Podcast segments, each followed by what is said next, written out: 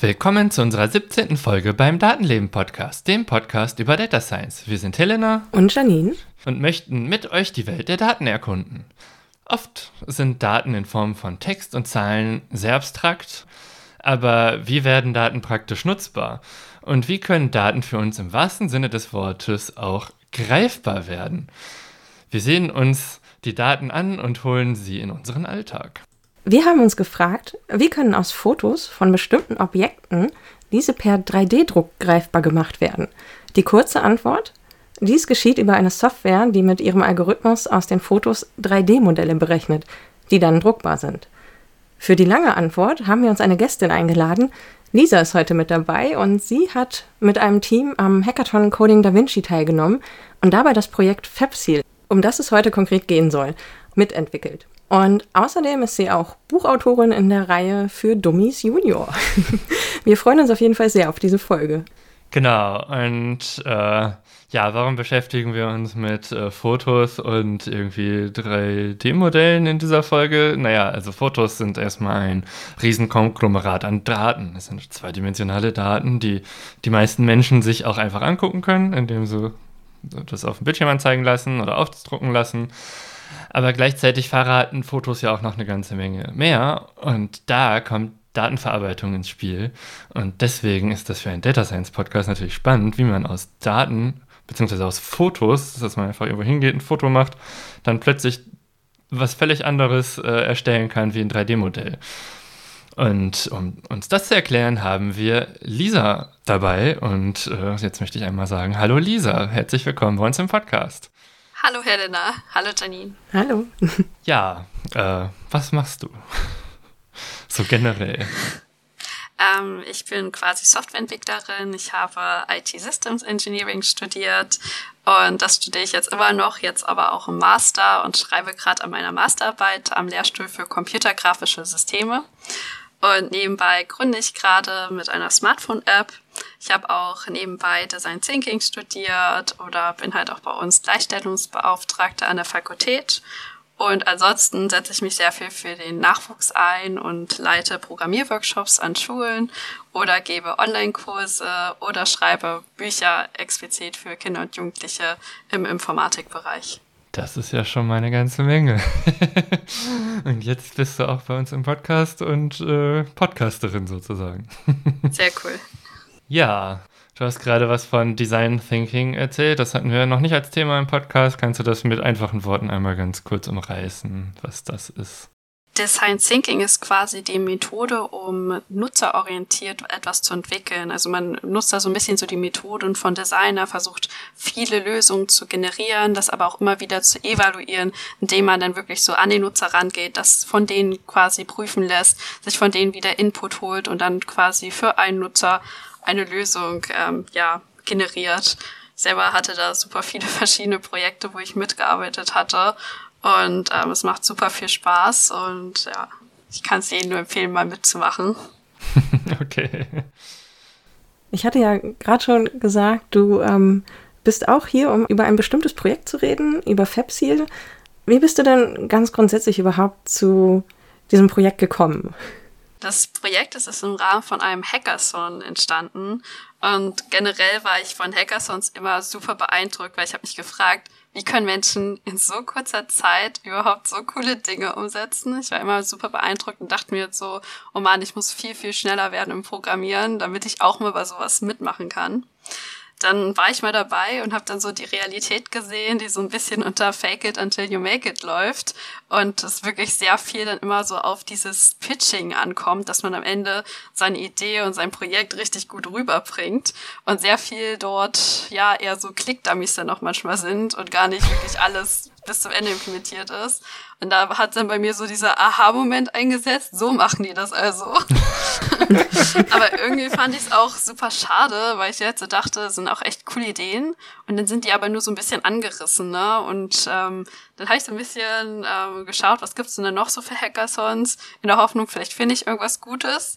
Und dann bin ich auf den Kultur-Hackathon Coding Da Vinci aufmerksam geworden, die ein ganz anderes Konzept haben. Also da ist zwar trotzdem so, dass man da so an einem Wochenende sitzt, aber das ist dann quasi nur so das Kick-Off-Event. Mhm. Und dann hat man so drei Monate Zeit, das Projekt wirklich umzusetzen.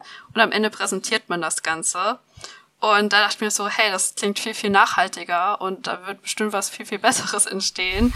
Und man konnte dann dort auch sogar mit den Kulturinstitutionen so zusammenarbeiten. Und ja, da hatte ich halt richtig Lust drauf und habe dann damals erstmal teilgenommen und mittlerweile so ein bisschen im Abo, nicht da, sehr viel, habe ich da schon bei sehr vielen Events dabei und äh, habe auch sehr viel da gewonnen. Also ich hatte vorhin als Vorbereitung mal kurz überlegt. Ich glaube, es waren acht Projekte, die ich da schon in dem Rahmen umgesetzt habe. Okay, wow. das ist einiges. Ja, und beides ist ja nicht so, dass ich es alleine umgesetzt habe. Das meiste, was ich halt an Hackathons schätze, ist so diese Teamarbeit. Ich hatte auch mal eine Zeit lang das Gefühl, es ist so ein bisschen unser Hobby geworden, dass wir so als Hobby zu Hackathons gehen, weil man da sowas Gemeinsames hat. Man hat auch nebenbei natürlich sehr viel Fun und scherzt drum, hat seine, ja, seine gemeinsamen Erlebnisse, die man da so macht. Also zum Beispiel als noch nicht so die Pandemie war, saßen wir da irgendwie so, ich weiß nicht, sechs, acht Menschen in einem Wohnzimmer in so einer Studierenden-WG, also sehr eng, aber auch sehr lustig. Und ich erinnere mich da auch noch, dass ich dann irgendwie, weil es dann so spät war und ich schon so erschöpft war, bin ich da auch irgendwie eingeschlafen bei. Und es sind halt einfach so diese Momente, die, äh, die da auch mitspielen und mir super viel Spaß ja. da machen. Ich würde gerne noch einmal kurz erklären, was ein Hackathon ist. Also grundsätzlich ist Hackathon ein Wort, das quasi aus Hacking und Marathon zusammengesetzt ist und im Grunde genommen ein Hacking-Marathon. Das heißt, in der Regel setzt man sich ein Wochenende zusammen und soll dann quasi in zwei Tagen ein Projekt von der Idee bis zu einem, wie du gerade meintest, Mockup oder für Prototypen entwickeln. Und am Anfang also irgendwer hat Ideen und dann bilden sich Teams und dann arbeitet man zwei Tage am Stück daran mit eher wenig Schlaf, aber es hat deswegen auch eine sehr intensive Erfahrung. Und äh, du meintest ja gerade, äh, dass beim Coding Da Vinci das zwar auch so ist, aber dann trotzdem noch eine dreimonatige Implementierungsphase dran kommt. Was ist denn abgesehen von dem drei Monate Zeit haben noch anders beim Coding Da Vinci? Was, was ist das für eine Art Hackathon? Worum geht's da? Also vor allem geht es darum, für Kulturinstitutionen was zu entwickeln. Und für mich hat das dann halt auch noch so die persönliche Bedeutung gehabt. Ich bin totaler Fan von in Museen gehen und die ganzen Sommerferien in meinen Schulzeiten habe ich dann immer so mit dem Familienpass geguckt, welche Museen sind da alle drin und wie schaffen wir die am effizientesten alle mal zu besuchen. Und ähm, meine Mama war da komplett dabei und dann haben wir alle möglichen Museen in, ja, in Berlin-Brandenburg uns angeschaut. Und ähm, irgendwie war es dann voll schön, diese so, so zu sehen, dass da Kulturinstitutionen bei sind, wo ich selber war. Also zum Beispiel das Naturkundemuseum Berlin. Und dass sich dann auch in diesen Gesprächen rausgestellt hat, dass die schon interessiert sind, dass da was rauskommt, was man gegebenenfalls an eine Ausstellung integriert oder ähnliches. Und da dachte ich mir jetzt so, wie cool. Also vielleicht kommt hier was raus, das nachher dann dort steht und man sich angucken kann. Und ähm, ja, das war dann auch so eins der ersten Projekte. Wir haben das damals Skelex genannt, also aus Skeleton und Explore, sozusagen Skelette ähm, ja untersuchen. Und da hatte nämlich das Naturkundemuseum Berlin ähm, Scans, also so 3D-Scans von mhm. Schlangenkopfskeletten dabei. Und die sind ja so in echt nur so fünf, sieben Zentimeter groß, super fragil und hinter so einer riesen Glasscheibe, damit auch bloß nichts kaputt geht. Und wir hatten halt diese Scans und die waren echt krass hochauflösend, auch super faszinierend, was man da alles erkennen konnte. Und dann haben wir halt in, ja, in einer virtuellen Welt das Ganze umgesetzt, dass man da das Ganze sich anschauen kann. Und ähm, wir hatten dann auch ein sogenanntes Killer-Feature umgesetzt, wo man dann diese Schlangenköpfe mit Mäusen füttern konnte. aber halt auch ganz viele andere lustige Sachen. Und dann haben wir auch irgendwelche lateinischen Begriffe rausgesucht, hat uns auch dann das Museum unterstützt, weil wir sind jetzt ja nicht so die ähm, Schlangenskelett-Expertinnen. Und ähm, ja, das war auf jeden Fall mega cool. Und die waren dann auch super interessiert daran, dass wir uns danach nochmal treffen, dass wir das hier und dort präsentieren und einfach dieses allererste Erlebnis, was ich dann mit Coding Da Vinci hatte, war einfach so gut, dass ich dachte, da will ich wieder hin. Und okay. äh, ja, und als wir das zweite Mal da waren, haben wir dann wieder mit dem Naturkundemuseum Berlin quasi was gemacht. Dort hatten die unsere ähm, Schneckengehäuse-Fotos quasi vorgestellt. Also immer so Fotos ja. von diesen ja, Paletten mit den ganzen Schneckengehäusen und aus verschiedensten Perspektiven fotografiert. Also irgendein Mensch saß da und hat ganz viele Fotos gemacht und über diese ganzen Kästen hin und her gedreht. Also Respekt. Es waren ähm, oh Gott, wie viele Fotos, also über 6000 mindestens, vielleicht sogar noch mehr. Und ähm, wow. ja, dann haben wir uns halt überlegt, was könnte man denn Lustiges machen, weil Fotos durchklicken klingt halt nicht so lustig. Und ähm, dann haben wir sogenannte Schneckenmosaik-Selfies damit generiert. Also man macht ein Foto von sich, was dann aus ganz vielen Schneckengehäusen dargestellt wird. und man kann das dann halt auch anklicken und erfährt dann die ganzen Informationen über die Schneckengehäuse ja, das Teil ist äh, richtig groß rausgekommen. Also wir haben dann auch später einen deutschen Multimedia-Preis dafür gewonnen. Das Teil ging dann halt auch in verschiedensten ähm, Dingen, äh, wie heißt das zum Beispiel, MS Science Wissenschaftsschiff, ging das dann sozusagen durch Deutschland mhm. und wurde von Schulklassen ja. besucht und ja, wir hatten damit nicht gerechnet, weil für uns war das einfach so das erste Lustige, was uns irgendwie einfiel. Das haben wir einfach mal umgesetzt und äh, plötzlich waren alle so Fan und haben halt Schneckenmosaike von sich erstellt und das war dann so ein zweites Erlebnis, wo man sich dachte, wow, es war so cool, man muss wieder dahin und ja, irgendwie ist dann jetzt beim letzten Queen Da Vinci Pepsi entstanden. Auf jeden Fall schon viele sehr coole Projekte. Über Fabsil hören wir ja gleich noch mehr. Du sagst immer wir. Bist du immer mit dem gleichen Team da? Fast. Ich habe immer, sage ich mal, irgendwie Menschen, die quasi mit mir dahin gehen. Und irgendwie sind wir ja sehr, sehr oft die gleichen, ja. Also quasi beim allerersten Hackathon, als ich da war, bin ich mit einem äh, Kommilitonen dahin, den ich kannte und habe dann dort äh, Joanna getroffen. Und mit Joanna war ich danach glaube ich, bei jedem dieser Coding Da Vinci Events. Und ähm, okay. immer mal wieder quasi hat sich dann ergeben, hey, das ist jetzt in der Nähe, wollen wir da wieder hin? Und dann haben wir einfach mal ein bisschen rumgefragt, hat irgendwer Lust? Und jetzt zum Beispiel aktuell für Pepsil war es für mich, dass ich quasi zwei neue Gesichter in der Gruppe hatte, aber die anderen drei kannte ich schon. Ah ja. Und bei dem Coding Da Vinci geht es auch immer darum, dass die Kulturinstitutionen auch irgendwelche Daten bereitstellen. Das heißt, es ist ein Hackathon, wo es tatsächlich um Daten geht. Genau. Also die machen dann Daten in Form von Bildern, Videos, 3D-Modellen, Texten, und so weiter. Also, oder man hat es dann einfach so wirklich äh, vor sich und kann dann selber überlegen, wie man das Ganze benutzen kann. Und ähm, ja, das ist ziemlich cool und vor allem ist ähm, die Qualität halt von einigen dieser Daten extrem gut und damit kannst du auch wirklich gut arbeiten und dann macht es natürlich noch mehr Spaß, als wenn man erst, irgendwie, weiß ich nicht, die meiste Zeit damit verbringt, diese Daten irgendwie zu bereinigen oder so. Und ähm, ja, das ist halt schon echt cool. Ja, also ich habe voll Bock auch mal mitzumachen. Sehr cool. Das klingt sehr spannend. Äh, ja, ich habe gesehen, das nächste Mal äh, ist leider an einem Termin, wo ich schon was anderes vorhabe, aber vielleicht das mal danach. Ja, ich glaube, das nächste Kickoff ist am 12. September, also an dem Wochenende. Aber man muss nicht unbedingt in Person die ganze Zeit bei so einem Kickoff dabei sein, weil die sammeln sich dann auf einen Hackdash und dann kann man darüber die Leute erreichen und sagen, hey, da bei dem Projekt würde ich ja gerne mitmachen. Okay. Ja, und das ist dann tatsächlich so, also es sind ja immer pro ähm, Event oder pro Runde, sage ich mal, äh, verschiedene Kulturinstitutionen und äh, die stellen ja dann irgendwie ihre Datensets einmal vor und dann kann man sich da so ein bisschen zusammengruppieren, mit wem man was machen möchte. Arbeiten dann auch mehrere Gruppen am gleichen Datenset? Gibt es da unterschiedliche Umsetzungen oder ist es immer für eine Gruppe?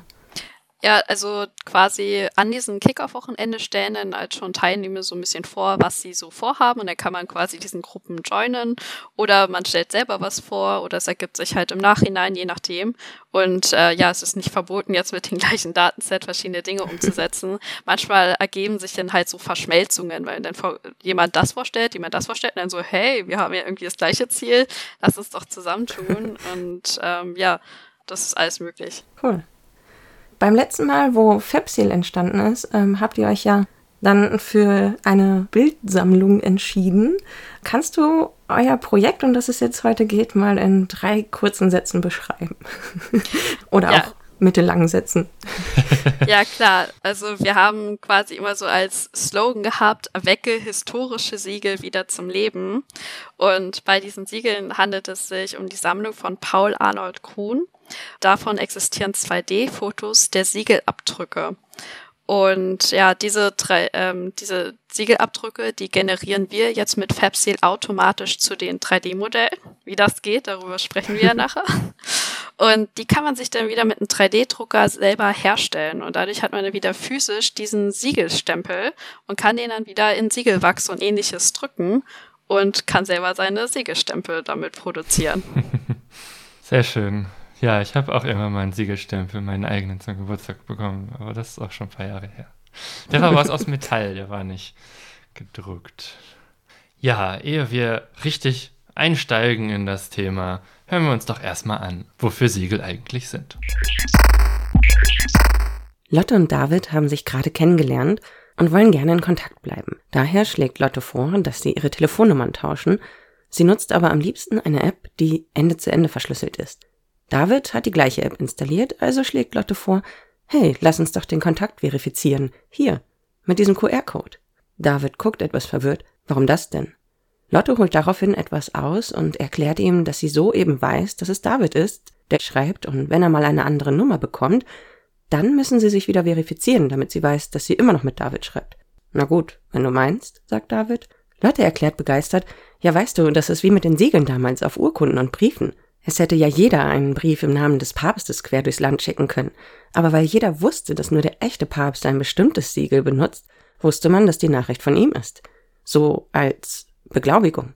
Da konnte man ja nicht eben mal kurz anrufen und nachfragen, ob das stimmt, aber das mit den Siegeln war damals eben Stand der Technik. Und damit hat Lotte recht. Siegel gibt es durch die Jahrtausende in vielen verschiedenen Formen und Anwendungen.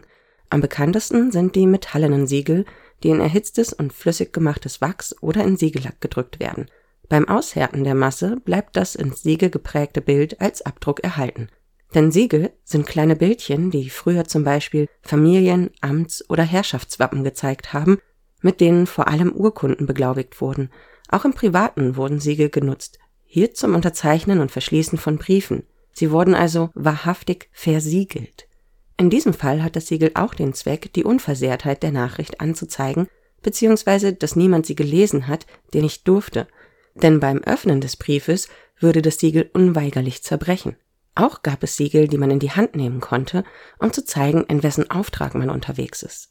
Auch heute sind noch in offiziellen Dingen Siegel im Einsatz, insbesondere weiterhin als Beglaubigungen für Dokumente, Dabei werden sie meistens in Form von Stempeln eingesetzt, wobei sich Form und Bildsprache noch immer an historischen Siegeln, vor allem des Mittelalters, orientieren.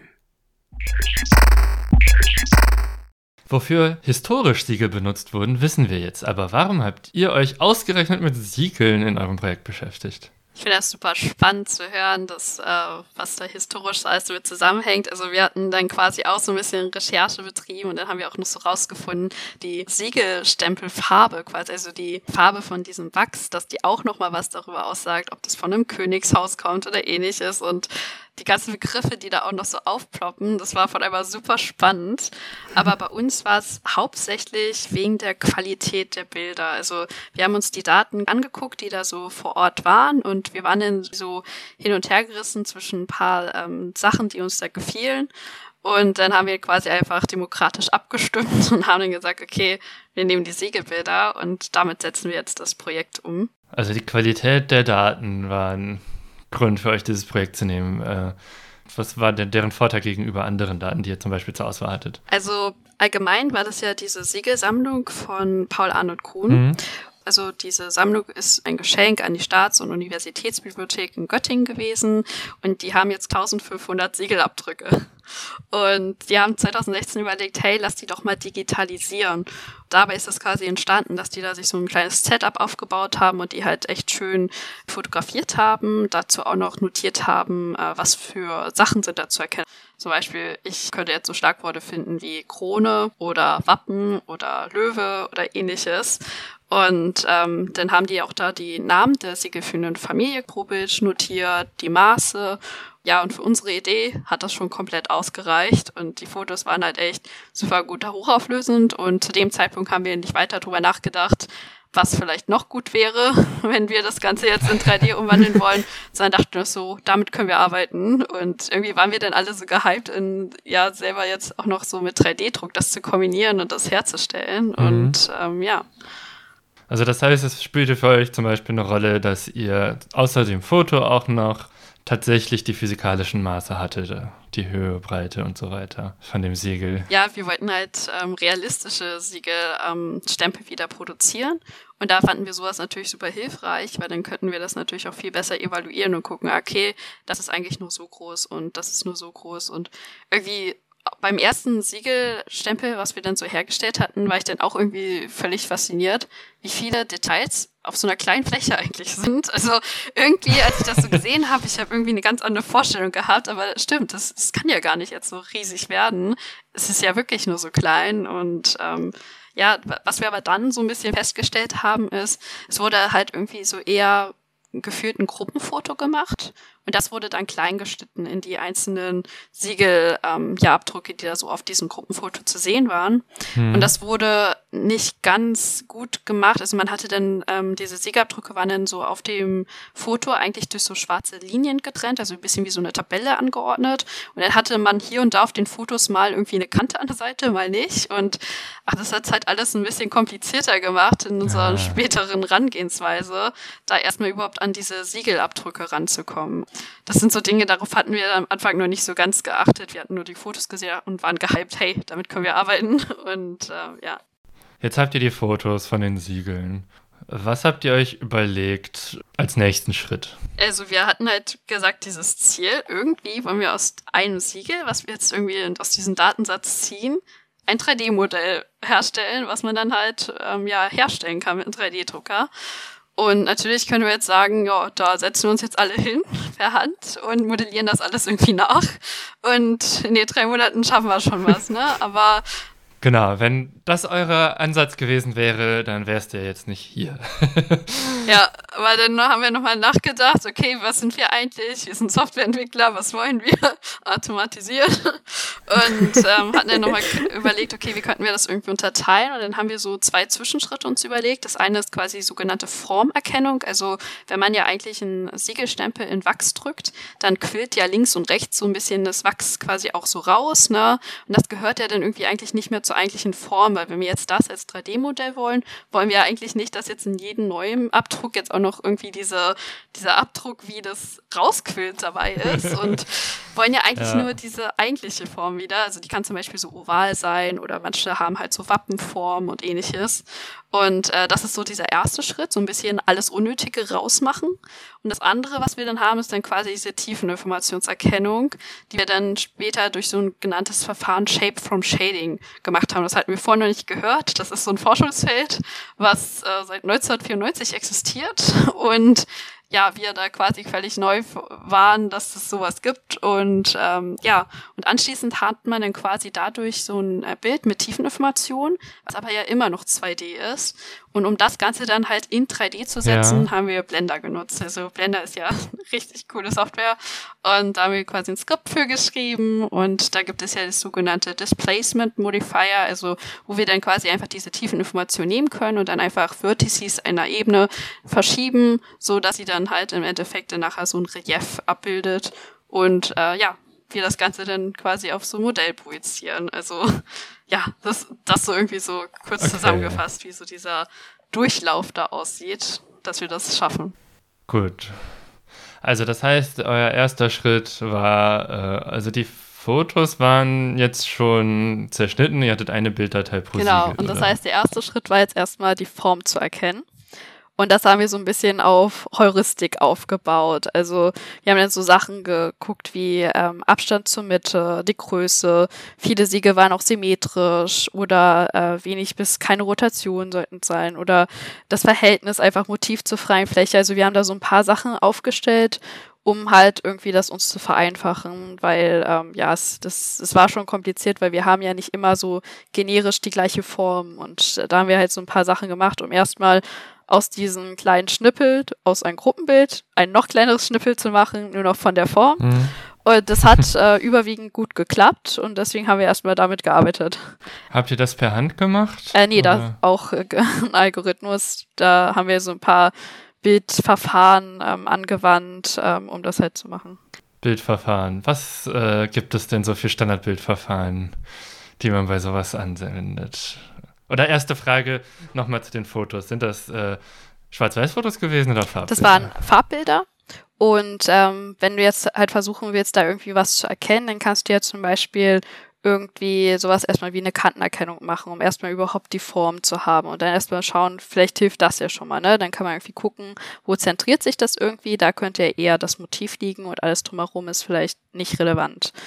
Ähm, dann gibt es aber auch noch weitere Verfahren, ähm, sowas wie Density-Based Verfahren, wo du dann halt versuchst, äh, darüber festzustellen, hey, sind hier vielleicht noch Dinge, die von der Farbe her so ähnlich sind wie die anderen und deswegen gehören sie jetzt vielleicht alle noch zu diesem Siegelabdruck. Also wir haben echt viele Verfahren ausprobiert. Das Coole ist, unser Code ist auch ähm, öffentlich verfügbar. Da kann man dann auch sehen, was es am Ende geworden ist, was für eine Strategie wir da fahren um quasi das so freizustellen, wie wir es gerade benutzen. Also die Lösung ist aktuell noch nicht perfekt, aber sie hat uns auf jeden Fall weitergeholfen. Ja, okay. Kantenerkennung habt ihr wahrscheinlich dann klassisch gemacht mit, äh, man guckt sich an die Differenzen zwischen den einzelnen Pixelwerten und da, wo die besonders hoch sind, äh, ist wahrscheinlich eine Kante, oder? Genau, also da gibt es klassische Verfahren und wir haben da halt einfach einen Algorithmus von genommen. Ich kann mir auch gut vorstellen, ähm, das hatten wir mit OpenCV umgesetzt, dass wir da einfach eine Standardfunktion von OpenCV genutzt haben zur Kartenerkennung. Okay, und äh, dichtebasierte Verfahren, da wird dann quasi über mehrere Pixel gemittelt, äh, wie so der durchschnittliche Wert, Farbwert auf diesen Pixeln ist. Genau, und dann kannst du daran entscheiden, hey, das gehört vielleicht noch zu meiner Gruppe dazu oder nee, das ist vielleicht gar nicht mehr mein Siegelwachs, sondern vielleicht was von dem Papier drumherum. Okay, ja. Genau, das erkennt man wahrscheinlich einfach an den Farbwerten. Dann. Wir waren sechs Personen, wir haben das Ganze aufgeteilt, das war nicht meine Programmieraufgabe. Ich kenne mich nur so ein bisschen damit halt auch aus, weil ich halt so von Computergrafik begeistert bin und habe es natürlich so mitbekommen, was ähm, dort immer so gemacht wurde, wie es halt wirklich umgesetzt ist. Am besten online gucken im Code, wie was da jetzt quasi am Ende das zielführendste war. Ähm, es sah auf jeden Fall immer gut aus, diese Zwischenergebnisse zu sehen. Äh, also es sah halt so ein bisschen aus, so finde den Fehler oder so, dass wir dann halt so ein Motiv hatten und dann haben wir da mal eingezeichnet, was sollte jetzt die Form sein. Und dann war irgendwie das mal oben links, mal unten rechts und äh, kreuz und quer. Dann hat man sich halt dafür entschieden, was am besten halt funktioniert. Und ähm, ja. Gut, aber dann habt ihr ja die Form erkannt. Und nach der Formerkennung kommt dann der Schritt, auch die Tiefeninformationen zu bekommen, weil ja unterschiedliche Ebenen existieren in so einem Siegel. Wie habt ihr das denn gemacht? Also ihr hattet nur ein Foto pro Siegel aus einer Perspektive, oder? Ja, das ist äh, ein Problem, wie wir es dann halt so mit der Zeit dann halt auch festgestellt haben, weil wir wussten halt auch so Dinge gar nicht so wirklich, äh, von wo wurde es eigentlich beleuchtet, waren die jetzt alle irgendwie gleich und also es waren halt so Dinge, wo man hätte drüber nachdenken können, wenn man das Ganze quasi für so ein 3D ähm, ja, Anwendung später haben möchte, macht man vielleicht mal aus anderen Perspektiven Fotos, macht man vielleicht mal ein paar mehr Fotos und dadurch hätte man einfach ein, ja, ein, viel besseres Ergebnis erzielen können. Aber nee, wir hatten quasi ein Foto pro Siegel und haben uns jetzt überlegt, okay, wie schaffen wir das jetzt überhaupt aus dieser 2D-Welt in die 3D-Welt zu kommen? Und was man quasi bei so 2D-Fotos hat, ist natürlich so die Helligkeit, die man jetzt erstmal quasi pro Pixel da auslesen kann. Und ähm, wir müssen aber trotzdem irgendwie rausfinden, wie hoch ist, bedeutet das jetzt eigentlich? Also zum Beispiel hat man ja auf so Siegabdrücken manchmal dann so auch Buchstaben drauf, da steht dann vielleicht irgendwie der Familienname oder ähnliches. Und diese Buchstaben sind natürlich höher als irgendwie das drumherum. Das müssten wir auch irgendwie feststellen. Und ja, da fing das dann erst bei uns an mit einer grundlegenden Recherche. also so ein bisschen, alle haben angefangen zu recherchieren. Gibt es schon irgendwelche Tools da draußen? Gibt es irgendwelche Paper, die sich mit beschäftigen? Finden wir irgendwas? Und ähm, da sind wir halt dann schnell auf Shape from Shading, ähm, also auf dieses Forschungsfeld gestoßen. Und ja. Ähm, ja, das nutzt sich, also das nutzt quasi Licht, weil also man hat ja quasi Licht, was je nach dem einfallenden Winkel zur Kamera anders reflektiert. Ja. Also das könnt ihr euch so vorstellen, wenn ihr zum Beispiel jetzt Auto fahrt und dann kommt da jemand an und dann sieht man irgendwie, dass diese Frontscheibe so ganz hell reflektiert und das ist natürlich nur aus einem bestimmten Winkel so. Aus einem anderen Winkel kann man vielleicht den Fahrer auch wieder erkennen. Und das Ganze nennt sich äh, spekulare Reflexion. Spiegelreflexion auf Deutsch. Ja. Und ja, dazu gibt es halt auch ein mathematisches Modell, wie etwas äh, reflektiert. Und da gibt es dann halt verschiedene Faktoren, die das Ganze beeinflussen. Und ähm, ja, das haben wir dann quasi durch so verschiedene Paper kennengelernt, auch verschiedene Ansätze kennengelernt. Also unter anderem gibt es da zum Beispiel von Tsai und Shah ein Paper und eine ja eine Forschung zu. Oder es gibt halt auch so was ähnliches von Pendland und ähm, ja, das haben wir uns halt quasi so alle angeguckt. Also wir waren so eine kleine Dreiergruppe und jeder hat mal einen anderen Ansatz nachimplementiert und mal geschaut, wie läuft es denn so mit unseren Siegelbildern, wenn wir das jetzt einfach mal raufwerfen. Und äh, es lief nicht immer gut. Also einige Sachen sahen ja wirklich sehr experimentell aus. Und man dachte sich so, wo ist da mein Siegelabdruck? Weil die gehen dann halt von irgendwelchen Eigenschaften aus, dass das vielleicht frontal beleuchtet wird oder so, ne? Und die sind da dann vielleicht ja. ähm, gar nicht so drin in dem Ansatz, dass man vielleicht so ein bisschen versucht, rauszufinden, von wo kommt eigentlich die Beleuchtung. Und äh, wo wir aber dann mehr Erfolg hatten, war dann mit dem Paper Shape from Shading using Linear Approximation, also sozusagen so eine Annäherung, eine lineare. Und ähm, da gab es dann abhängig von den Oberflächen, gab es da auch äh, verschiedene Beleuchtungsmodelle. Und ähm, da sind wir dann erfolgreicher mit gewesen. Als wir das dann gemacht hatten, es sah sehr hügelig aus, aber wir konnten unseren Segelabdruck erkennen. Und haben dann so festgestellt, okay, wir sind in der richtigen Richtung es ist nur noch so, so, das mit dem Winkel und so, das ist vielleicht noch nicht so ganz perfekt und vielleicht müssen wir das Bild auch vor noch ein bisschen hier und da anpassen, ein bisschen mhm. äh, was machen, aber wir waren da auf jeden Fall, als wir das dann so hatten, sehr optimistisch und dachten so, okay, das könnte wirklich was werden. es könnte wirklich passieren, dass wir aus 2D-Bildern 3D-Modelle schaffen und ähm, ja, das war auf jeden Fall super motivierend, dass es, äh, dass da was gab, weil wenn wir jetzt auch noch in diesen drei Monaten irgendwelche Forschung da angestellt hätten, das, das wäre, glaube ich, nicht gut ausgegangen, weil wir sind jetzt ja nicht so die Physikexperten und ähm, ja. Das bin ich. Stimmt. Ich kann mir auf jeden Fall auch gut vorstellen, dass wenn man erstmal so denkt, ja, super schöner Datensatz, da können wir echt was rausholen und dann aber erstmal so, so einen Dämpfer bekommt, wo man überhaupt erstmal feststellt, wo dann so eigentlich die Probleme liegen, wenn man mal so genauer drüber nachdenkt. Ähm, aber dazu hat man wahrscheinlich auch überhaupt erst die Daten mal anfassen müssen, um das sehen zu können. Aber schön, dass ihr einen Ansatz gefunden habt. Ja, kann noch mal kurz aus physikalischer Sicht sagen, was jetzt eigentlich Spiegelreflexion und Mattereflexion unterscheidet. Also Spiegelreflexion ist halt wie ein Spiegel, man leuchtet quasi schräg äh, mit einer Lampe drauf und dann reflektiert das auch genau im gleichen Winkel schräg wieder weiter. Und wenn man direkt davor steht, äh, reflektiert es halt auch wieder direkt zurück. Die Mattereflexion funktioniert ein bisschen anders. Da wird das Licht quasi, also die Photonen werden nicht eins zu eins abgelenkt, sondern werden ganz kurze Momente absorbiert in die Oberfläche und werden dann reflektiert in beliebig viele Richtungen. Und die meisten äh, Photonen werden quasi senkrecht zur Oberfläche ausgegeben. Und je näher man am Rand ist, desto weniger Licht kommt von dieser Fläche. Und das sind so die beiden wesentlichen Reflexionsmodelle. Es gibt noch ein paar andere, aber das ist meistens ein bisschen komplizierter, wie Fluoreszenz und so. Genau, und das Verfahren, hast du gesagt, benutzt jetzt beide Reflexionsmodelle. Ja, also man kann quasi sich da entscheiden, welches man nutzt. Und äh, wir haben das Spekuläre quasi, also die Spiegelreflexion genutzt. Und ähm, der Algorithmus ist sozusagen iterativ. Also der sagt quasi am Anfang irgendwie, die Fläche ist überall erstmal null in diesem 2D-Bild und jetzt schauen wir uns jede Koordinate in diesem Bild an. Und was schauen wir uns da eigentlich an? Passt denn eigentlich quasi das, was wir aktuell vom Siegelbild haben, mit den berechneten Werten nach dem Modell? Und ähm, ja, da berechnen wir quasi den Fehler, also die Abweichung dieser berechneten Reflexion zum Originalbild. Und wenn das dann ähm, beispielsweise stark reflektieren sollte und das aber nicht im aktuellen Höhenbild sieht, dann sollte das dementsprechend angepasst werden. Und dann bildet man dort im Algorithmus quasi die Ableitung und updatet damit sozusagen die Fläche. Okay, das heißt, der Algorithmus hat intern ein virtuelles Bild, was er versucht anzunähern und beleuchtet das quasi innerhalb des Algorithmus und vergleicht die beleuchtete Version mit dem tatsächlichen Foto. Genau. Also man hat halt als Ausgangslage zum Beispiel die Helligkeitswerte, die man sich ähm, zieht, also quasi das Graubild eines Bildes. Und mhm. ähm, ja, und das ist quasi so die Ausgangslage, aber das Modell berechnet dann andere Werte, die es eigentlich haben sollte, und dann versucht man das dadurch immer anzupassen. Also dann gibt es quasi einen iterativen Prozess, das heißt, man hat erstmal eine Version, wo alles null ist, und dann guckt man, wo ist es falsch und dann wird in jeder Iteration, jedem Durchgang von dem Algorithmus wird das Bild ein bisschen näher angenähert. Genau.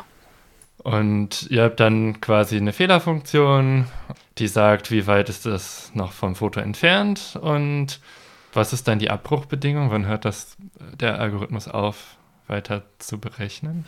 Ähm, in dem Fall versucht man halt das immer so ein bisschen kleiner werden zu lassen, dass man dann äh, quasi im Endeffekt nah an diesen Werten ist von diesem Beleuchtungsmodell. Also da ja, da gab es dann halt irgendeinen Schwellwert, wo dann entschieden wird, okay, ab hier ist es okay. okay. Und mhm. ähm, da ist jetzt der Fehler jetzt nicht mehr so schlimm. Und dann hat man quasi aus diesen ganz vielen kleinen Berechnungen am Ende so dieses große Bild. Und ähm, ja, das ist quasi so diese grundlegende Idee von diesem Paper von 1994.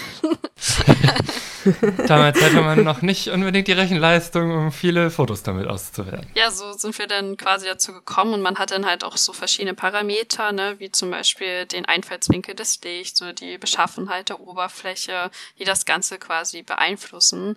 Und am Anfang haben wir dann halt auch festgestellt, okay, diese ähm, ja, die, diese gedachten Einfallswinkel, das haut nicht hin. Und dann haben wir da auch wieder den Kontakt zur Institution gesucht. Die hat uns dann Fotos geschickt, die sie damals gemacht hat, ja. wie das Setup so aussah, so von Weitem.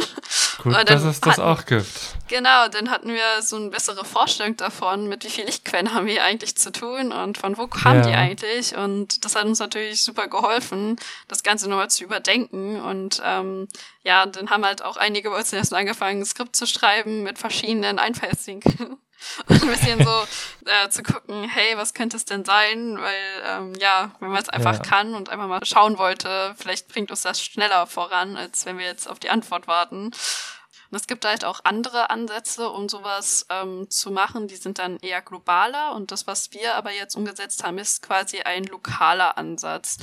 Okay, ich wollte nochmal zu den Einfallswinkeln fragen. Einfallswinkel von dem Licht spielt dann zum Beispiel eine Rolle, um anhand des Schattens des Reliefs auf dem darunterliegenden Ebene zu sehen, wie tief ist es wirklich. Weil wenn das äh, direkt von vorne kommt, das Licht, dann sieht man kaum Schatten. Wenn es sehr von der Seite kommt, sieht man sehr viel Schatten. Und wenn man weiß, wie schräg das Licht auffällt, kann man dann aus der Schattenwurf dann die Tiefe bestimmen. Das, so funktioniert das doch, oder? Genau, also das bestimmt ja dann nachher, wie hell es ist. Und man kann sich ja gut vorstellen, jetzt hat man hier diesen Siegelabdruck, der irgendwie nur von rechts beleuchtet wird. Das heißt, die ganzen Schatten werden jetzt so nach links projiziert. Mhm. Und das kann natürlich dann einen ganz anderen Eindruck geben, wenn man nachher sagt, okay, was heller ist, ist weiter oben, was dunkler ist, ist vielleicht weiter unten. Aber sowas spielt ja dann auch hinein, ne? weil dieser Schattenwurf das ganze Ding so wieder durcheinander bringt. Und ähm, ja, ja daher ist es halt super wichtig, dass, ähm, dass das äh, stimmt und dass man das ähm, annähernd richtig ähm, ja, mit einfließen lässt. Okay, und jetzt hast du was von lokalen und globalen Ansätzen erzählt. Was ist denn ein lokaler Ansatz im Vergleich zu einem globalen Ansatz? Na, also wir haben ja quasi in diesem Fall einen lokalen Ansatz, weil wir ja wirklich pro Pixel das ähm, uns da ja anschauen.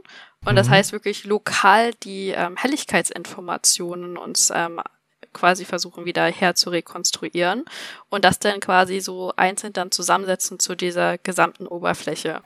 Was wäre denn ein globaler Ansatz? Äh, wenn du quasi jetzt nicht ähm, einzeln da irgendwie die Helligkeitsinformation irgendwie individuell anpasst, sondern vielleicht global auf das ganze Bild mit den gleichen Parametern irgendwie was drauf wirst. Ah, okay. Es ist quasi, wenn ich jetzt äh, unsere Folgen schneide, kann ich äh, zum Beispiel das Hintergrundrauschen, das manchmal äh, existiert, ähm, die Noise Reduction anwenden auf entweder die ganze Spur. Das heißt, es wird von vorne bis hinten der gleiche Wert an Rauschen rausgemittelt.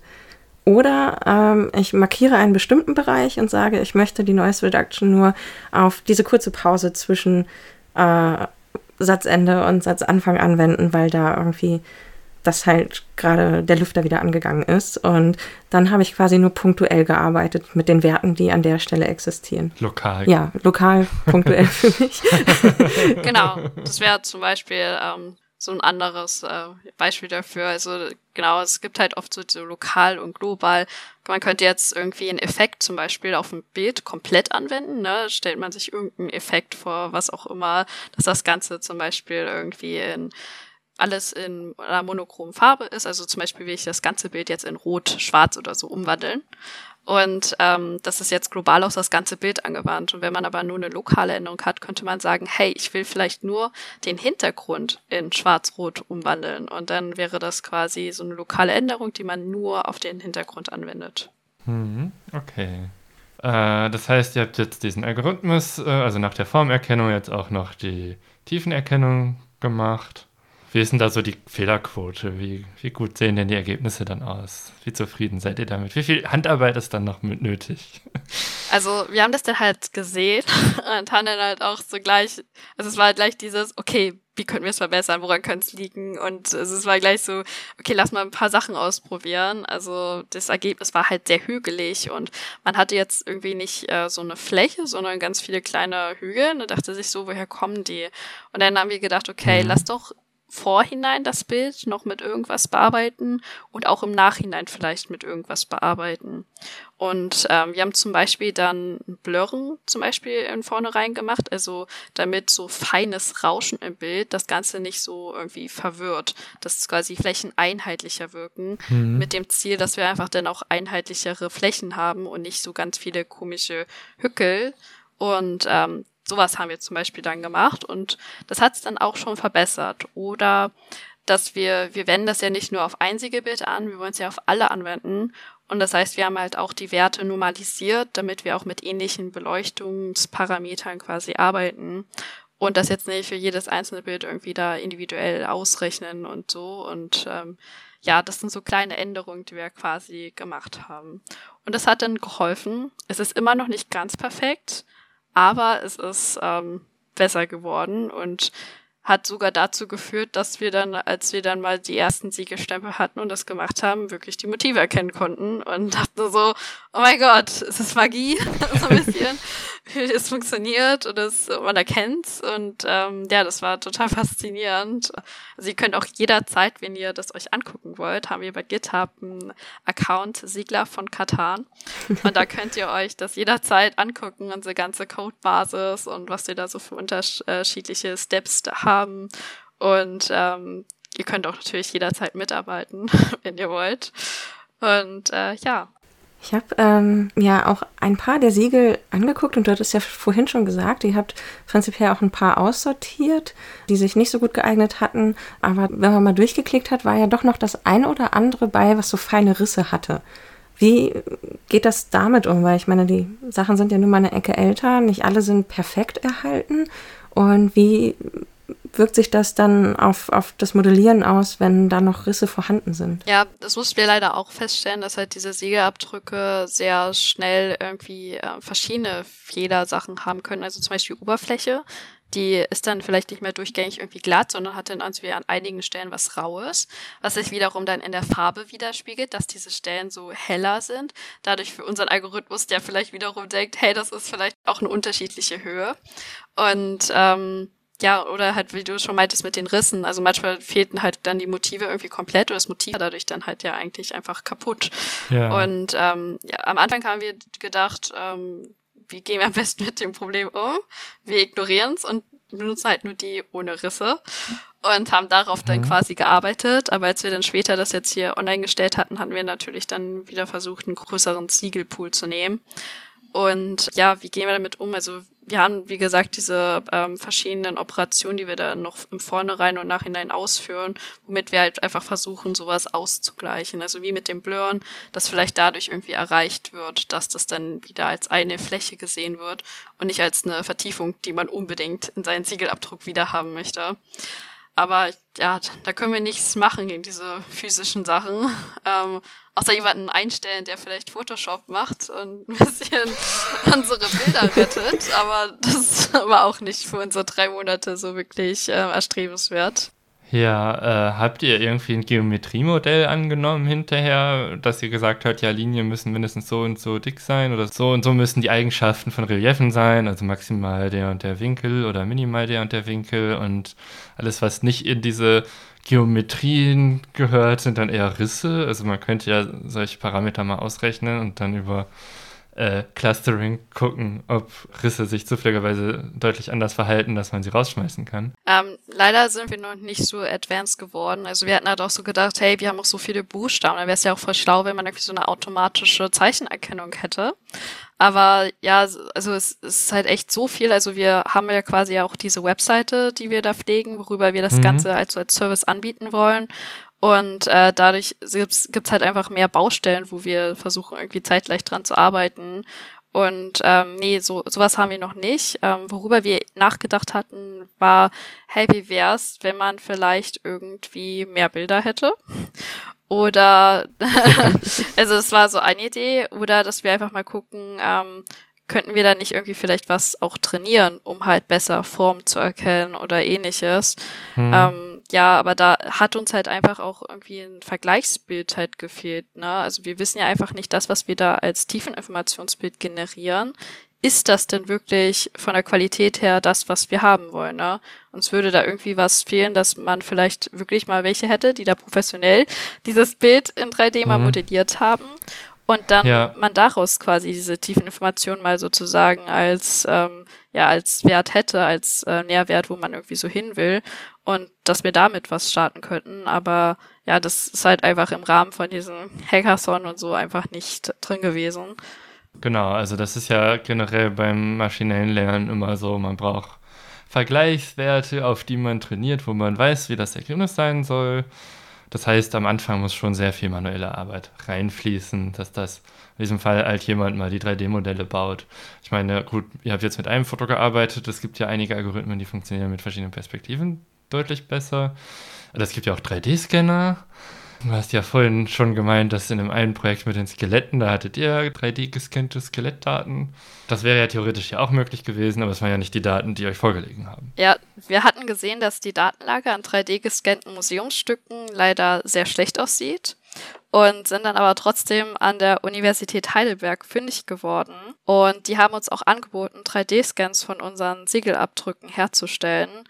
Das Problem war aber dann der Transport, weil ja, Siegelabdrücke zu transportieren, das hat dann auch wieder was da mit Sicherheit und allen möglichen so zu tun. Und äh, ja, irgendwie hieß es dann, das wird leider nicht im Rahmen des Machbaren sein gerade. Und ähm, ja, die haben halt gesagt, wenn sie halt herkommen, dann würde es halt was kosten. Und da ist es dann irgendwie so im Sande verlaufen. Aber wir haben es auf jeden Fall gemerkt und vielleicht gibt es ja irgendwie in Zukunft nochmal eine Möglichkeit.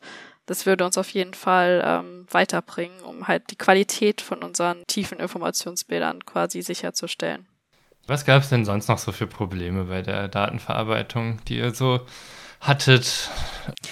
Naja, also wir hatten ja viel darüber über die Beleuchtung geredet, ne? Also, dass man halt quasi da den richtigen Winkel rausfinden muss. Ähm, natürlich hat natürlich auch das Material eine Rolle gespielt, ne, und die sogenannte Reflexionsstrahlung dort, auch der Albedo, mhm. dass der halt richtig berechnet wird und ähm, richtig ausfällt. Ähm, ja, generell, wie die Kamera stand, ähm, ja, all sowas, also was, was halt alles so zu diesem Endbild führt, mit dem wir gearbeitet haben. Und ähm, ja auch so Dinge wie die Farbe kann auch reinspielen. Also wir hatten einige Siegelabdrücke, die waren mhm. dann halt eher so im schwarzen Siegelwachs, ne? Und dann ist es dort natürlich ein bisschen schwieriger, wenn da jetzt Schatten alles noch mit reinspielt.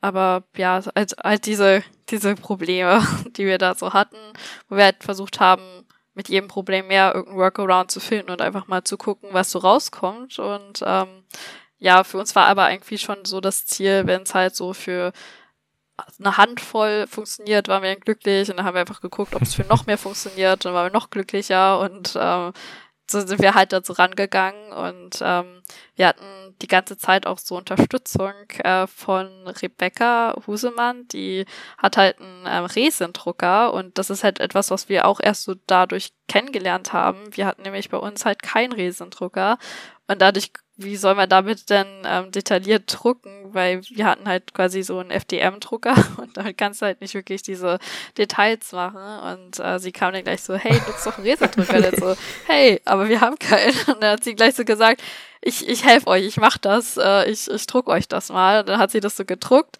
hat das benutzt, schickt uns so das Bild und wir so, oh mein Gott, das sieht so viel besser aus als das, was wir die ganze Zeit hier versuchen. Ja. Und ähm, ja, das war total cool. Also, dass wir halt von der einen Seite von dieser Universitätsbibliothek Unterstützung hatten, aber auf der anderen Seite halt auch einfach so dieser Maker-Kreis auch total begeistert davon war, dass wir da was machen und was in die Wege leiten und halt gesagt hat, hey, ich, äh, ich helfe euch da einfach mal. Und hatten wir quasi so ein imaginäres äh, neues Mitglied dabei, was uns da immer die Sachen ganz schnell gedrückt hat. Genau, und äh, Rebecca kennen unsere HörerInnen ja schon, äh, beziehungsweise Pekka äh, aus unserer Wetterprojektfolge. Genau.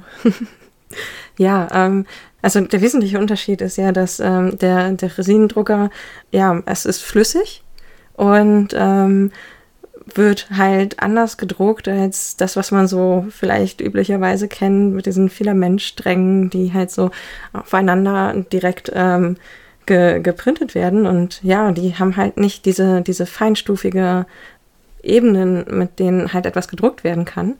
Aber vorhin auch bei unserem Ziel, was wir halt irgendwie hatten, dabei so die Idee, was könnte später der Einsatz sein, ne? Und vielleicht, dass jemand so als Souvenir sowas mitnehmen mhm. möchte oder so, oder sich zu Hause druckt oder ähnliches. Und das waren so die ersten Gedanken. Und da ist natürlich dann aber ein Resendrucker wieder so ein Step weg von, weil, ähm, also meine Mama hat jetzt noch keinen 3D-Drucker, geschweige denn dann einen Resendrucker. Und das ist halt dann so, okay, und dann erstmal überhaupt äh, Menschen abholen und erstmal irgendwie in diese Welt der 3D-Druck, äh, ja, Druckerei so einzuführen. Das ist äh, ja dann auch nochmal so ein Schritt. Und dann sind bei uns halt ganz viele neue Anforderungen gekommen. Hey, wir bräuchten irgendwie eine Anleitung für die späteren Nutzerinnen, dass die halt irgendwie wissen, wie man eigentlich einen Resendrucker bedient oder was ist das überhaupt? Also wie können sie eigentlich persönlich qualitativ die besten Siegelstempel herstellen und äh, wie geht man da vor, um halt auch da so eine Hürde wegzunehmen ne? und nicht einfach zu schreiben, holt euch einen Resendrucker und die sich dann denken, aha, sondern dachte, wir gehen mal so einen Schritt weiter und wir erklären mal so ein bisschen, ähm, wie funktioniert das eigentlich, worauf achtet man da so, damit das einfach ein bisschen mehr rüberkommt. Und ja, ähm, ja aber all diese Sachen sind jetzt auch erst nach dem Hackathon entstanden, weil der Coding Da Vinci Kultur Hackathon, der schreibt auch immer pro Hackathon Stipendien aus, auf die man sich bewerben kann. Okay. Und dann kann man quasi nochmal drei Monate, diesmal sogar finanziell gefördert, das Ganze weiterentwickeln. Ah. Und da haben wir uns dann drauf beworben und dadurch sind dann halt diese ganzen Sachen mal gekommen, hey, darum sollten wir uns mal kümmern und hier rum und ja, das, äh, das machen wir quasi, äh, oder beziehungsweise haben wir jetzt gemacht bis ähm, Ende August und haben drei Monate nochmal an unserem Projekt gearbeitet und haben da vor allem auch auf sowas halt, also so User Experience Wert gelegt und einfach, dass es auch gut dann beim der Endnutzerin ankommt und ja, das war auch nochmal cool. Vorher hat man es quasi so just for fun gemacht und jetzt hat man es wieder aus Spaß gemacht, aber halt auch noch ein bisschen Geld dafür bekommen und das äh, war ganz cool. Ja, äh, Janine, du hast doch auch einen Resinendrucker. Hast du auch mal. äh, ja. Also wir wollten ja auch noch so ein bisschen drüber reden, was kann man jetzt mit äh, Fabs hier, mit eurem schönen Projekt eigentlich machen. Und da sind wir jetzt eigentlich schon mittendrin. Du sagst, es geht auch darum, dass Menschen das dann benutzen können und machen können, wenn sie Zugang zu einem 3D-Drucker haben. Habe ich zufällig. ähm, rein zufällig. Rein zufällig, ja. Und ja, ich habe das heute ausprobiert, weil ich mir dachte, so als, als Recherche direkt vor der Podcastaufnahme äh, teste ich das mal. Aber tatsächlich ist es gar nicht so einfach. man muss halt, wenn man eure 3D-Druckdatei runterlädt, kann man die ja dann ähm, entpacken und in sein Programm der Wahl laden. Bei mir war das die Cheeto-Box, womit ich das dann präparieren wollte, um es für den Druck dann vorzubereiten. Und man muss ja immer noch so ein bisschen dran rumfrickeln. Man kann ja nicht einfach nur die Datei nehmen, in den Drucker stecken und dann legt er los und alles ist super, sondern man muss halt gucken, was ist das für ein Objekt, das ich drucken möchte? Welche Funktion hat es? Vor allem auch, welche Fläche des Objektes möchte ich, dass die äh, am besten gedruckte ist. Also bei einem Siegel ist es halt äh, die, die Oberfläche des Siegels quasi. Da möchte ich, dass keine Rillen drin sind durch die verschiedenen Layer, die der Drucker produziert. Also muss ich es so drucken, dass ja das Siegel quasi nach oben zeigt.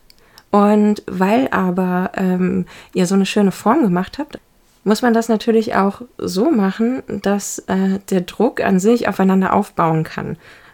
So, dass man halt, wenn man zum Beispiel mit der, mit der schmaleren Seite anfängt und äh, das nach oben hin quasi breiter wird, so wie es dann ist, dann kann man nicht einfach so losdrucken, sondern man muss das ein bisschen auf Support setzen.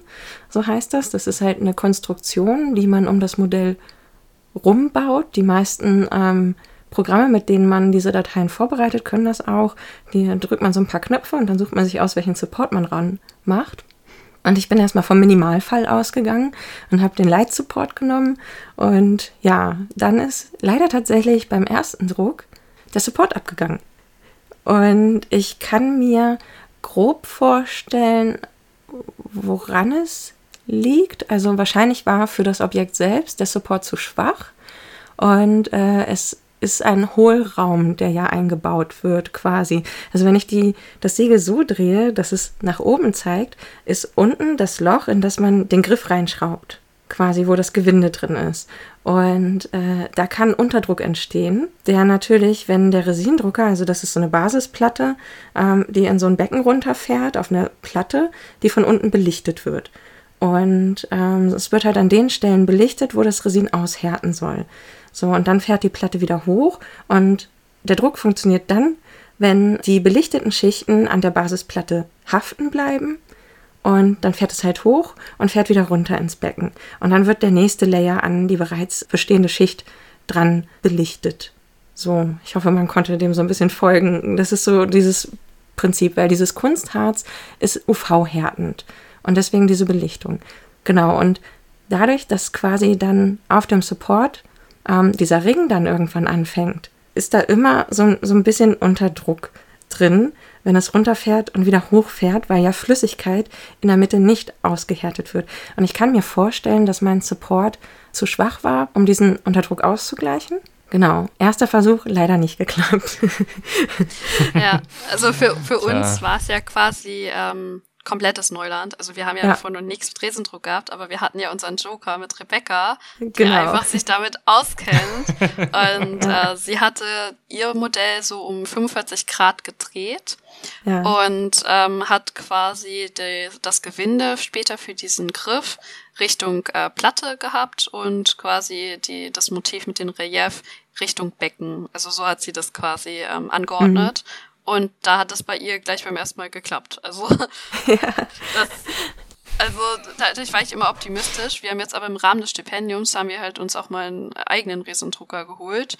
Und ähm, ich durfte mit diesem Spaß mich auseinandersetzen. Und die ersten Drucke waren einfach super frustrierend. Also das ist ja so viel, ne? Welchen Re was benutzt du da eigentlich? Und ähm, ja. was kann alles noch so schief gehen? Und äh, wow, also da dachte ich mir auch so, okay, das, das können wir halt einfach nicht einfach so den Leuten zumuten und sagen, ja, hier Resendrucker, das wird schon.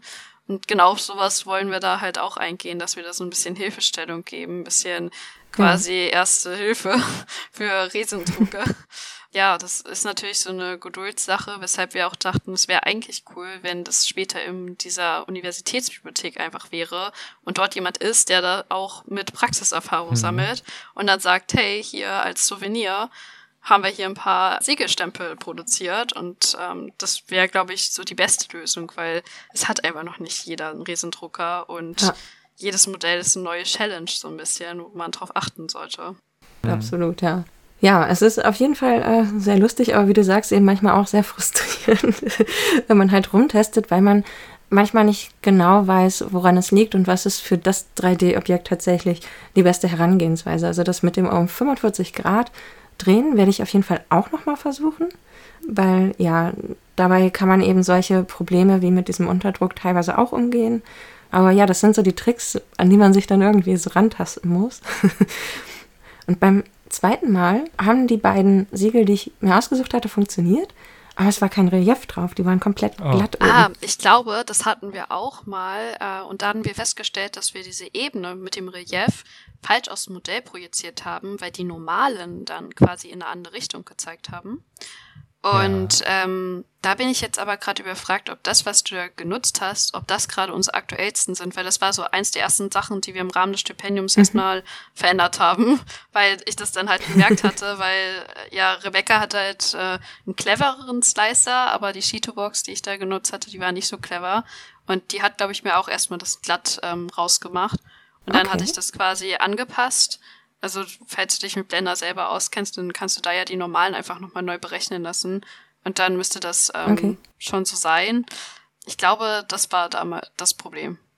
Also ich hatte auch noch ganz andere lustige Zwischenstände. Das äh, irgendwie einfach ein Loch irgendwie an der Seite hin zu Relief, wo ich so dachte, wie um alles in der Welt ist das jetzt passiert? Und ich habe mir so, so, so, weil Rebecca hat das immer so promoted. Riesendruck, ganz einfach, ganz cool, ganz toll. und dann sitzt du da und denkst dir halt so, ganz einfach, ganz cool. ähm, es riecht ganz schön unangenehm und alles wird nix. Und ja, also da muss man halt irgendwie erst noch reinfinden, aber dadurch, dass ja unser Modell dann immer gleich aussehen, könnten wir da vielleicht ein gutes How-to-Go quasi anfertigen, ja. wie wir, man jetzt mit diesem Modell am besten druckt, aber kann ich komplett verstehen. Also ich hoffe, dein nächster Druck wird erfolgreich. Ich werde auf jeden Fall nicht aufgeben. Ja. Ich will ein Siegel. Ich habe hier noch Siegellack rumliegen.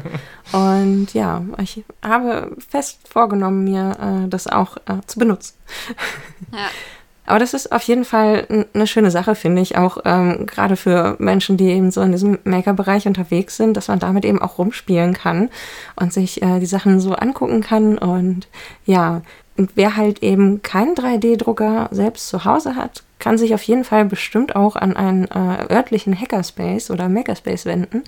Da gibt es auch oft einfach viele Geräte, die man auch mitbenutzen kann oder Menschen ansprechen kann, die einem da unter die Arme greifen.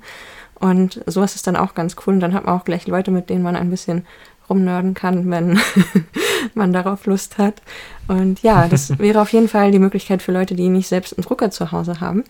Aber äh, ich glaube, ihr habt ja auch so dran gearbeitet, dass man damit noch mehr Sachen machen kann, so langfristig. Was habt ihr denn noch vor? Ja, also wir haben uns mit einem Coach zusammensetzen dürfen. Äh, das äh, war Sebastian Meyer, das war quasi jetzt so unsere Ansprechperson in Bezug auf UX und UI-Fragen.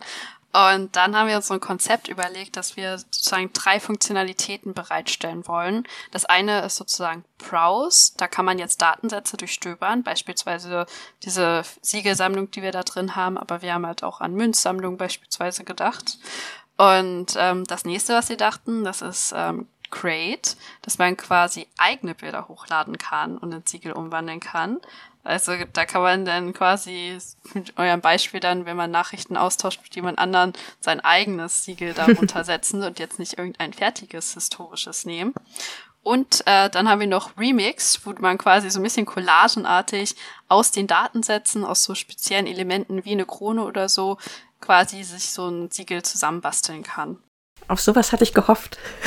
ja, das ist, also als wir da damals auch diesen Antrag gestellt hatten, hatten wir super viele Ideen und die Jury hat uns da so ein bisschen ge, ähm, ja, geleitet, was sie so sich am meisten wünscht und da kam das auch so am meisten. Dann haben wir so gedacht, okay, wenn man das möchte, dann äh, machen wir das natürlich als erstes. Ähm, wir haben natürlich aber vorher noch erstmal so andere Sachen gemacht, ne? so ein bisschen Algorithmen ein bisschen beschleunigt, mal überarbeitet, mal was habt, mal geguckt, was haben wir da eigentlich die drei Monate gemacht?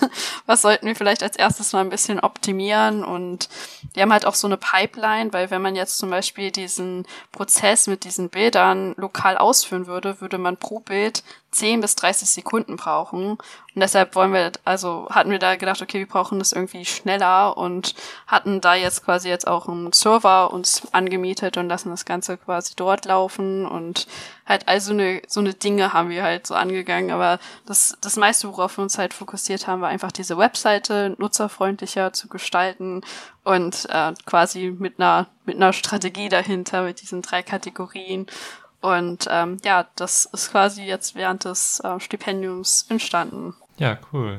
Also ihr habt quasi einen kompletten Stack äh, gemacht. Wenn man Data Science macht, macht man ja alles von, man fängt an, irgendwo Daten zu bekommen, die bereinigen, auswerten, Modelle berechnen und meistens baut man ja auch eine Software, wo die Anwender dann diese Daten selber anwenden können oder den Algorithmus, den man produziert hat, auch anwenden kann. Also das ist zumindest das, was ich hauptsächlich beruflich ja auch mache dass äh, ich Daten habe, aber am Ende eine Webseite bei rauskommt, wo Nutzer eigene Daten hochladen können und dann ihre eigenen Analysen auf Basis dessen, was vorbereitet wurde, machen können. Das ist ja genau das Gleiche, was ihr jetzt auch gemacht habt. Das finde ich voll cool. Mega cool. Du wirst dafür richtig gut bezahlt und wir haben das erst gratis gemacht und dann mit einem Stipendium. ja, aber weswegen ich auch Bock hätte, bei Coding Da Vinci mitzumachen, auch wenn ich da jetzt kein Geld für bekomme, ist, ihr habt ein Projekt, das kann man auch Leuten erklären. Ah. Und vieles, was ich mache, sind so spezialisierte Datensätze. Da ist es echt schwer, einfach Leuten zu erklären, was ist denn das jetzt überhaupt? Was mache ich denn da eigentlich? Und ich mache immer mal wieder gerne Projekte, wo man dann auch einfach mal anschaulich drüber reden kann, weil es ist auch schön, über das, was man macht, zu reden. Es ist schön, wenn es auch ein paar Sachen gibt, die auch verständlich Kann ich komplett nachvollziehen. Also bei mir ist halt auch so die Begeisterung für computergrafische Themen einfach da, weil das ist etwas, das kann ich Leuten zeigen und auch so im Make-up-Bereich. Ich habe halt schon immer gerne gebastelt und es ist einfach cool, Sachen halt so zeigen zu können als irgendwie erstmal jemand zu erklären, wo bin ich da eigentlich? mit irgendwelchen einfachen Begriffen. Ja. Und dann nachher irgendwie zu sagen, ja, und das habe ich optimiert oder so. Und dann einfach nur dieses Gesicht zu sehen, mhm. wo man sieht, okay, die Person ist kein bisschen überzeugt, was du gerade erzählt hast, weil es einfach viel zu technisch ist. Das war echt cool. Und erster Sinn ist ja auch hinter diesen Kulturhackathon, diese Digitalisierung der Daten halt auch wieder dazu führen, dass man halt mehr so mit historischen Dingen in Berührung kommt, ne? Und die irgendwie quasi auch für, für die heutige Generation attraktiv macht. Ja. Und ähm, das haben wir ja da drin und jetzt sind wir nur einen Schritt weiter gegangen, weil wenn man dann halt schon alle historischen Sachen da durch hat, vielleicht will man ja auch mal irgendwie sich selbst irgendwie da das Gesicht oder so in einen Siegelwachs drücken. Und ähm, ja, das ist halt, was wir mega cool jetzt auch so finden, dass, ähm, dass das jetzt so möglich ist. Ja, das klingt auch voll cool. Ähm, bei dem Bilder hochladen und dem ganzen Prozess, den du erzählt hast, wie aus Bildern dann das 3D entsteht. Das heißt doch dann wahrscheinlich eigentlich auch, das würde mit Zeichnungen selbst auch funktionieren. Also wenn ich jetzt etwas zeichne, könnte ich das Bild hochladen und dann prinzipiell könnte euer Algorithmus dann sagen, hier bitte dein Siegel. Genau. Und äh, wir haben so ein paar Sachen, so eine automatische Optimierung oder ähnliches, ne?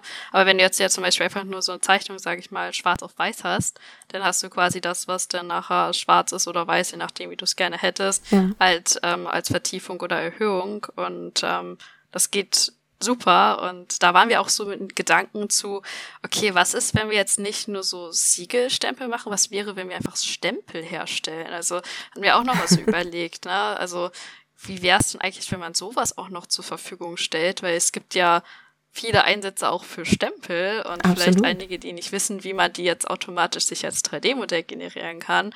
Und ähm, ja, da sind bei uns dann noch mehr so die Ideen gekommen und wir hatten dann auch mal überlegt, was wäre, wenn wir nicht den Resendrucker nehmen, was wäre eigentlich mit einem Lasercutter? Da könnte man doch bestimmt auch Reliefe reingravieren und Einige können ja auch Metalle gravieren. Leider haben wir es nicht da. Wir haben nur die Wahl sozusagen zwischen Holz und Acryl.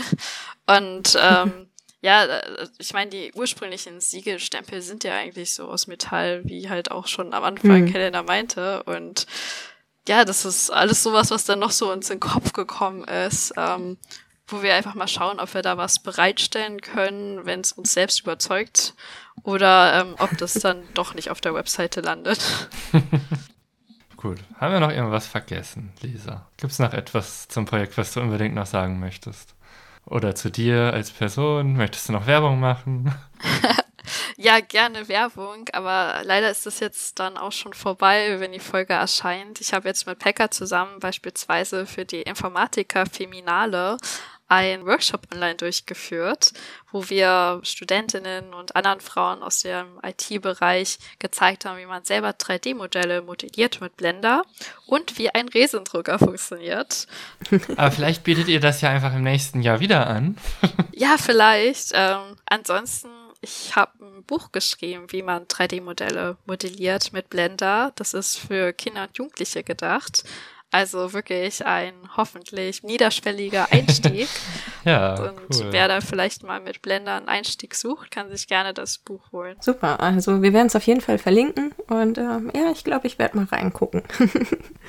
und dann natürlich haben wir irgendwie im Vorgespräch noch gehört, du bist ja bei Coding Da Vinci jetzt nicht nur begeisterte Teilnehmerin über mehrere Jahre oder mehrere Runden gewesen. Äh, inzwischen hast du dich noch weiter engagiert, oder? Ich war mal in der Jury für die Stipendien, als die zum allerersten Mal ausgeschrieben wurden. Und aktuell bin ich halt auch so in so einer kleinen ähm, Gruppe drin, wo wir so ein bisschen über die Vision von Coding Da Vinci nachdenken und gucken, wo wollen wir eigentlich in zehn Jahren stehen? Was soll Coding Da Vinci dann sein? Und ähm, ja, ich finde einfach diese Initiative, diesen Kulturhackathon echt super cool und ähm, ich habe auch, glaube ich, schon Artikel darüber auch geschrieben und veröffentlicht über Coding Da Vinci, um mehr Leute da zu ähm, da, dahin zu locken, aber das muss ich gar nicht, weil eigentlich ist das Projekt an sich echt mega cool und ja. Ähm, ja. Vielleicht bin ich auch bald dabei. Auf jeden Fall. Also ich habe auch gerade überlegt, hey, wie gut wäre es eigentlich gewesen, wenn wir eine Physikerin dabei gehabt hätten. ich meine, wir haben diese Paper gelesen und dachten so, was sind das hier alles für Formeln? oh mein Gott. Und äh, ja, das, das wäre schon cool gewesen, wenn so eine Person gewesen wäre, die sagt, also Leute, ich erkläre euch das jetzt mal. und äh, ja.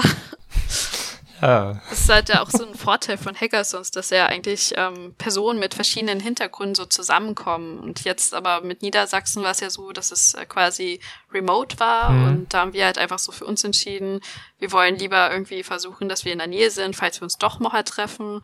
Und ähm, es ist ja eigentlich so das Ziel, dass man so ein bisschen diverser ist, ne? Dass da Kulturinteressierte können halt auch einfach sagen, ich gehe da mal hin mit meinen Ideen und ähm, dann hat man meistens sozusagen Entwicklerinnen, man hat Grafikdesignerinnen, aber man hat halt auch Leute so aus komplett ganz anderen Richtungen, die irgendwie in irgendwelchen ähm, ja, Institutionen arbeiten und da halt auch mit super coolen Ideen und ähm, ja, Skills helfen können bei diesen Coding Da Vinci Hackathon kommt ja nicht immer nur Software raus, da kommen dann auch beispielsweise auch so physische Sachen wie so ein Kartenspiel raus oder ähnliches.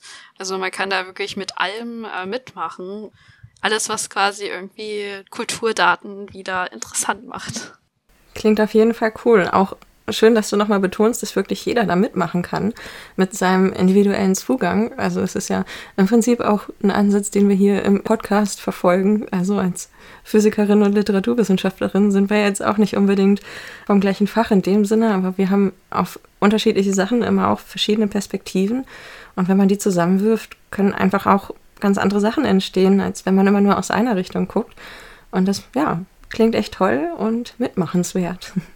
Ja, Gut, wollen wir dann mal zum Fazit kommen? Ja, machen wir mal ein Fazit. Also mein Fazit von dieser Folge ist, ich möchte unbedingt mal beim Coding Da Vinci mitmachen. ja, ich fand es richtig cool, ein bisschen zu lernen, wie so diese Bilder ausgewertet werden. Und voll cool, was damit geht. Ja, also ich schließe mich einfach an. Ich finde es auch super spannend und total schön, dass du uns das alles erzählt hast. Ich hoffe auch, äh, unsere HörerInnen konnten da einiges draus mitnehmen fand schön, wie du es beschrieben hast und auch die Beispiele, die du gebracht hast und auch diesen ganzen Entwicklungsprozess einfach überhaupt nachzuvollziehen, ähm, den ihr da hingelegt habt und die verschiedenen Stufen auch von äh, Ernüchterung und Motivation. es ist auf jeden Fall schön zu hören, wie ähm, ihr so als Gruppe euch da durchgearbeitet habt und dass ihr so viel Spaß hattet. Ja, vielen lieben Dank, dass ich hier sein durfte und davon berichten durfte. Ich freue mich auf jeden Fall, wenn ich euch dann mal beim Hackathon von Coding Da Vinci wiedersehe, was wahrscheinlich dann passieren wird. Vermutlich.